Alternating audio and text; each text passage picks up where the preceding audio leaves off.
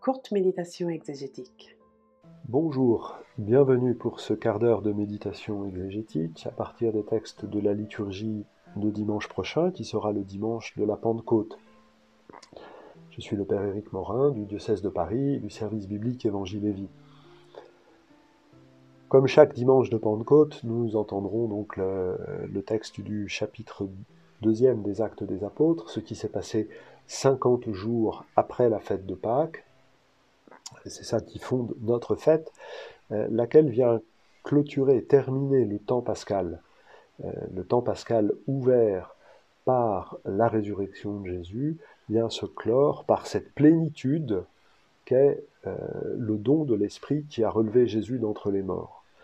L'expérience en a été faite lors de cette fête de pèlerinage, la fête de la Pentecôte du cinquantième jour, que nos frères juifs célèbrent toujours, fête de prémices, où l'on offre à Dieu les prémices de la moisson, euh, fête qui est historicisée euh, en fait du don de la Torah. Euh, après la fête de Pâques, sortie d'Égypte, il y a l'événement du don de la Torah, raconté dans les chapitres 19 à 24 du livre de l'Exode. La fête du don de la Torah est la fête par laquelle Dieu se manifeste sous la forme d'ouragans, de tremblements de terre, de feu, euh, et puis lui donne par l'intermédiaire de Moïse euh, le décalogue et leur première interprétation du code de l'alliance, et puis faite par laquelle le peuple s'engage à vivre l'alliance au chapitre 24, verset 6. Nous ferons et nous entendrons. Nous allons mettre en pratique ce que Dieu nous demande et ça nous permettra d'entendre, d'écouter, de comprendre ce que Dieu nous donne. Dans la tradition juive, euh, cette fête s'appelle Shavuot, la fête des semaines, la semaine de semaine, 50 jours. Mais certains rabbins disent qu'il faudrait mieux l'appeler non pas la fête de Shavuot, mais la fête de Shevuot, ce qui veut dire la fête des serments, la fête de l'engagement euh, de Dieu euh, envers son peuple, mais aussi la fête de l'engagement du peuple envers Dieu, parce qu'une alliance, c'est un engagement réciproque.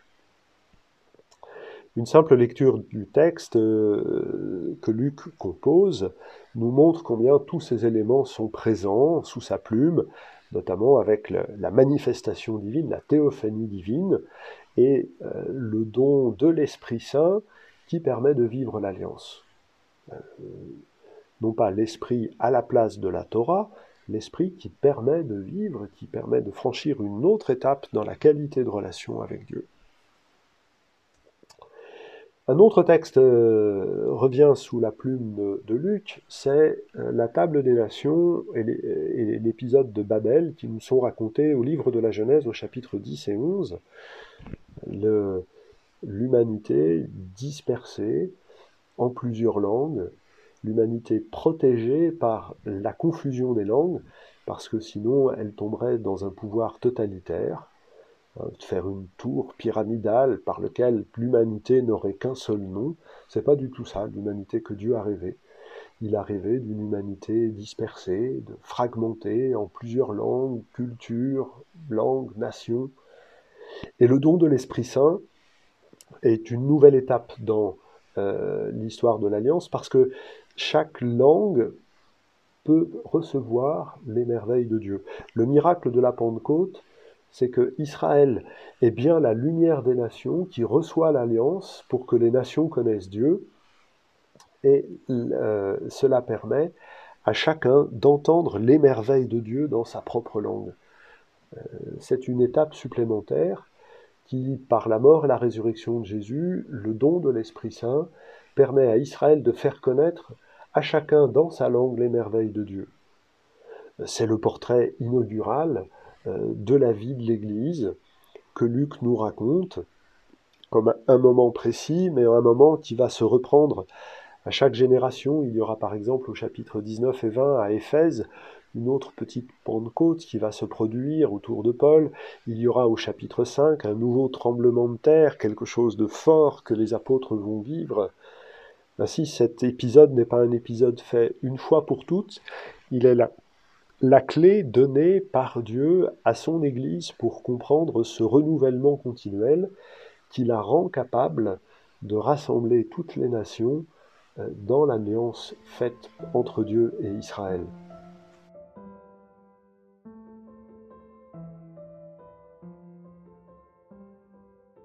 La deuxième lecture de ce dimanche, au chapitre 8 de la lettre aux Romains, est une magnifique catéchèse sur l'expérience concrète de l'Esprit Saint.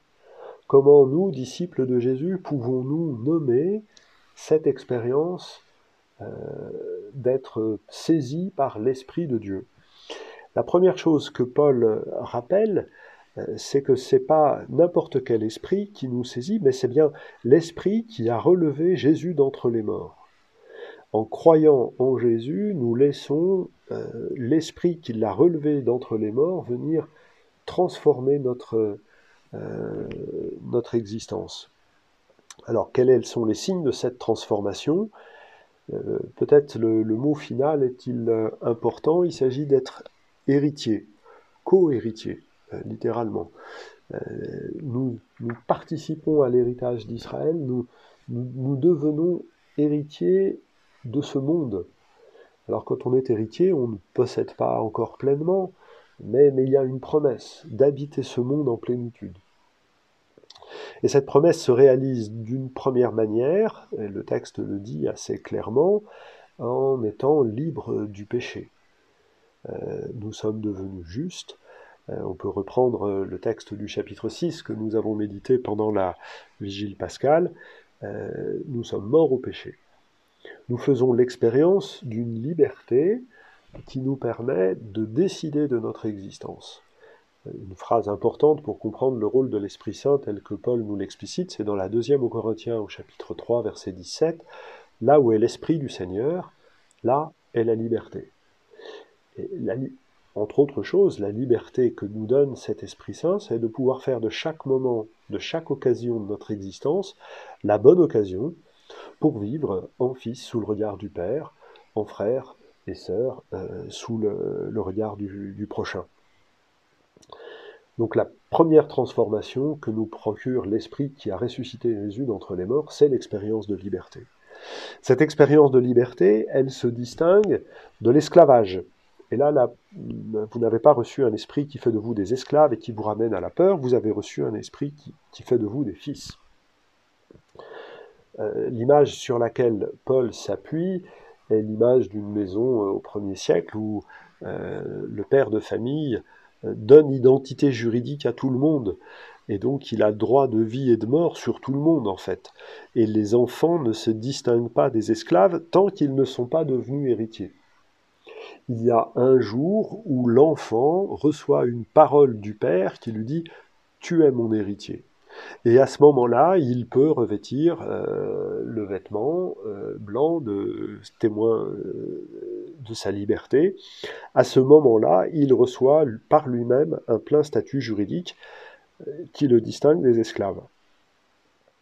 L'esclave, c'est celui qu'on appelle et qui ne peut s'approcher de son maître que quand on l'appelle et qui reçoit une corvée, un service à rendre, un travail à effectuer. Le, fils, c'est celui qui a la liberté de s'approcher quand il veut de son père et de lui demander ce dont il a besoin. C'est donc une autre expérience que nous faisons dans la prière, qu'elle soit euh, collective euh, ou, personnelle. Euh, Paul insiste sur cette dimension liturgique de la prière. Tous, c'est lui que nous crions Abba, Père. Euh, les, Romains auxquels il s'adresse ne parlent pas l'araméen, donc ne connaissent pas le mot Abba, sauf, sauf que justement ils le connaissent parce que, euh, vraisemblablement, c'est un terme qui est employé dans la liturgie des premières communautés chrétiennes, euh, par l'Esprit qui a relevé Jésus d'entre les morts, nous pouvons nous associer à la prière de Jésus, qui lui appelait Dieu Abba, Papa, terme jamais utilisé pour s'adresser euh, à Dieu. Et donc, euh, un des signes de l'œuvre de l'Esprit, c'est que nous pouvons euh, appeler, nous unir à la prière de Jésus, l'appeler comme il le dit. On peut penser bien évidemment à la récitation du Notre Père. Dernier élément qui vient euh, caractériser cette expérience de l'Esprit Saint, euh, l'Esprit atteste à notre esprit. Euh, l'Esprit parle à notre esprit, l'Esprit parle avec notre esprit. Il y a au fond de nous-mêmes une espérance et l'Esprit sait trouver les mots justes pour que cette espérance que de la vie filiale, de la vie cohéritière avec le Christ, pour que cette espérance-là vienne rejoindre nos espérances intimes, nos espérances euh, secrètes, cachées, que nous nous formulons qu'à nous-mêmes. L'esprit, au fond, c'est celui qui personnalise l'unique nom de Dieu. Euh, le Père a donné le Fils à tous, et c'est l'Esprit qui permet que ce don du Fils à tous devienne le don personnalisé pour chacun. L'œuvre de l'Esprit, c'est d'actualiser et de personnaliser l'unique don de Dieu. L'œuvre de l'Esprit, euh, c'est ce qui est dit dans la première aux Corinthiens au chapitre 2 versets 12 et 13, c'est ce qui nous permet de reconnaître comme don les grâces qui nous sont octroyées et de reconnaître comment nous faisons une expérience de Dieu bien au-delà de ce que nous pouvons imaginer.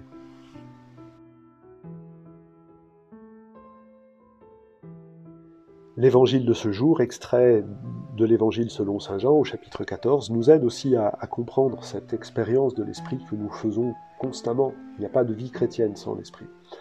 Ce texte, nous en avons déjà entendu un paragraphe consistant euh, lors du sixième dimanche euh, de cette année C.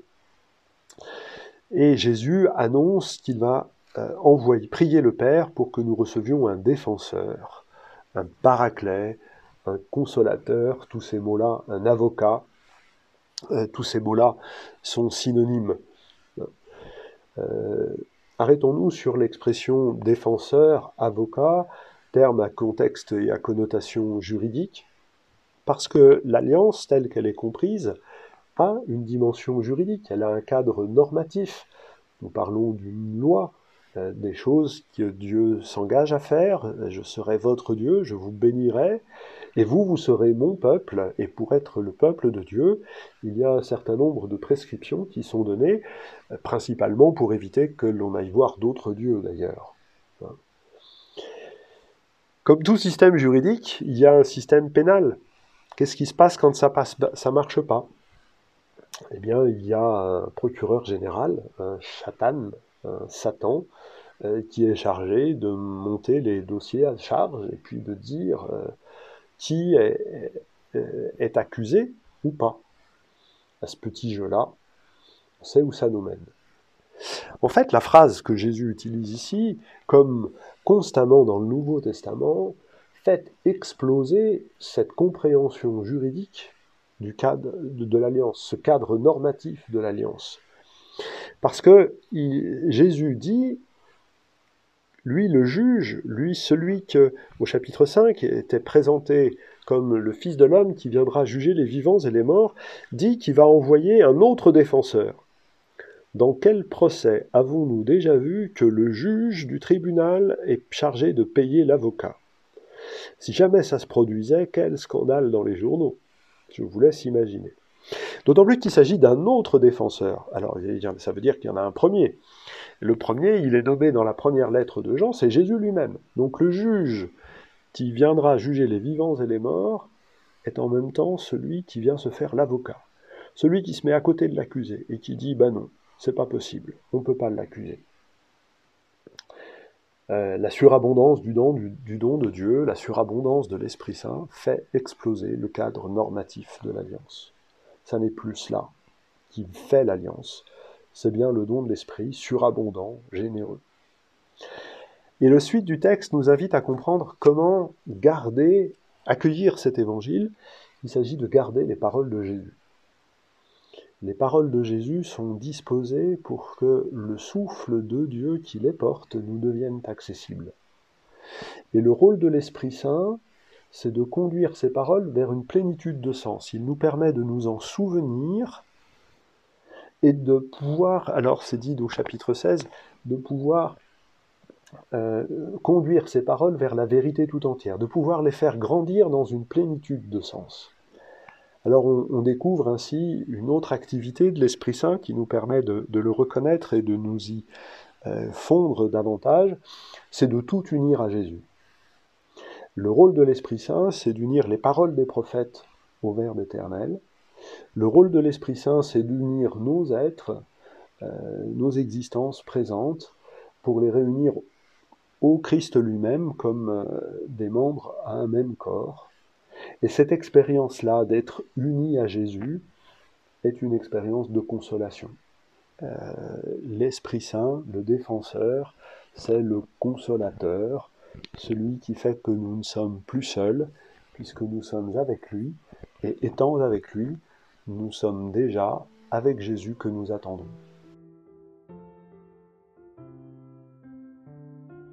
Je vous souhaite de belles et joyeuses fêtes de Pentecôte pour vous-même, pour chacune de vos communautés. Je sais que c'est souvent l'objet de l'occasion de, belles euh, liturgies, de beaux rassemblements de nos communautés. Que l'esprit de paix euh, vienne pour tous. Je vous remercie à tous de votre attention et je vous dis à bientôt.